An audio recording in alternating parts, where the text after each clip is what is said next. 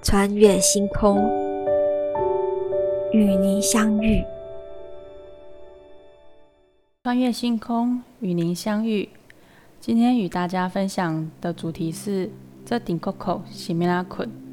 想知道为什么饭店的床会有四个枕头吗？你知道现今市面上贩售这样多的石枕，其实在千年前就有了吗？而佛陀纪念馆常设展里面。佛教地宫还原馆中，就有先人保存了好几千年的石枕。在古代石枕的意义中，有以下几点与大家分享。第一个，它是作为夏天的标配，大多都使用石料作为枕头，使用于夏天，与竹席配伍，是乘凉之物。在宋人王安石，有一诗记中。记载：端溪左枕绿玉色，其水之殿黄金纹。翰林所宝此两物，笑似金玉如浮云。印枕确实是在古代人睡觉的器具，最主要的作用是在于清凉。在古人的夏天里面，一个没有空调，二没有电扇。三没有冰品，假如床上用品还不来点清爽的，就真的是棒陀汉四硕，为迷风如汤了。所以硬枕于夏天又成了了标配。第二个学霸的标配，古人用硬枕大兴于隋朝，这是隋朝开创科举，寒门学子为改换门庭。纷纷挑灯夜读，困了就用原木枕头眯一下，一旦熟睡了有偏动，就会滑落而惊醒。所以在隋唐时期，它的印枕又叫做警枕，警醒着学子们快快读书。第三个，儒家文明，古代人喜欢用印枕的其中一个因素，也是因为儒家礼仪文明的表现。人们对本身要求非常的严厉，要坐有坐姿，站有站姿，连睡觉都要有睡姿。他们以为枕头硬，才干骨头硬；骨头硬，做人身板才干挺。而元朝人民听说就是高枕症最严峻的时候，枕头高达二十厘米。第四个，保护发型。古人认为，身体发肤受之父母。在唐代又推崇高大的发髻，睡觉时枕头垫在颈部，可以很好的保护发型。到了宋代，发髻中还会插入贯通，让头发蓬松，配合瓷枕一起使用。这种枕头大多是位向枕，它的正确用法。是垫在脖子下，而不是枕在后脑勺。硬枕在公元前十一世纪西周初年就有了。考古学家曾在河南信阳发掘一座战国楚墓，里面就有竹枕、玉枕、石枕、铜枕。陆续发现于汉代之后，隋唐之后又有了陶瓷枕。古代的硬枕都有什么样的功用呢？据专家研究，人在入睡后，头部的温度过高，就不容易入睡。日常家庭中，以荞麦、木棉作为枕芯的枕头，由于所填物料不透气，不容易散发头部所产生的热量，所以在夏天，多数枕在枕席。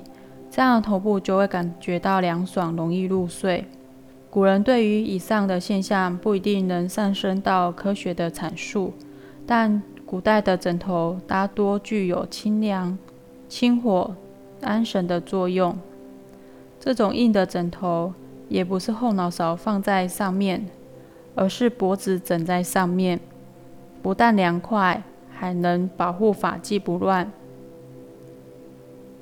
还有一种说法，这种枕头还有利于健康无忧四寸，长寿三寸。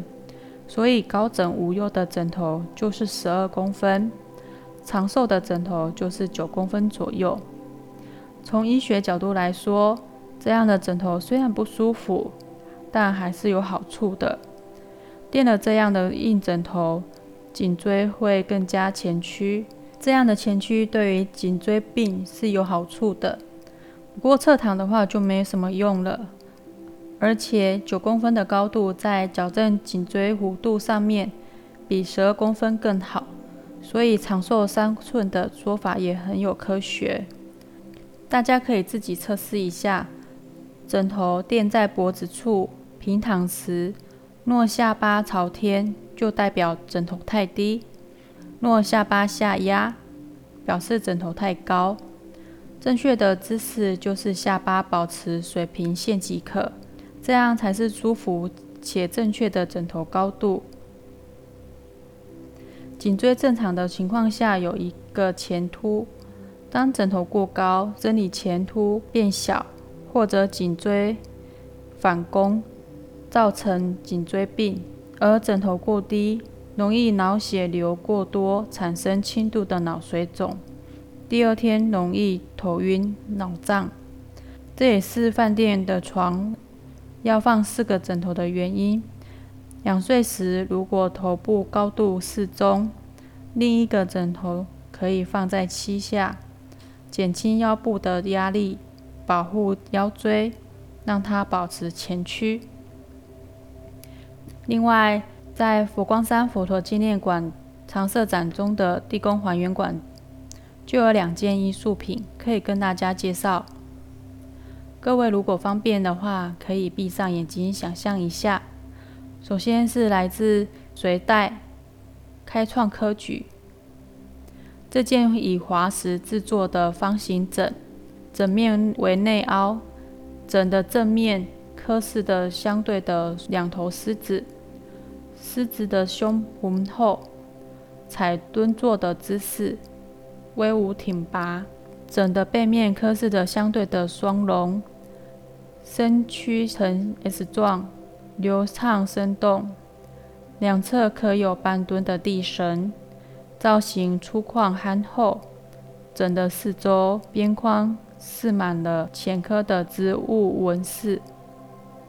另外一件源自于五代，以石灰岩制成的牡丹丝纹枕，器身略呈横向的长方形，上下两个枕面。朝内缩，形成两个瓦形的弧面。其余四个整面雕琢的边框与浮雕纹饰，前面为张牙舞爪的丝纹，背面的话则是收束的莲花纹。左右两侧的花瓣层层开展，迎风绽放的牡丹纹饰题材，充满了吉祥意涵。那现在大家都知道这顶 Coco 的使者米拉昆龙，今天就与大家分享到这，欢迎大家下周同一时间收听《穿越星空与您相遇》。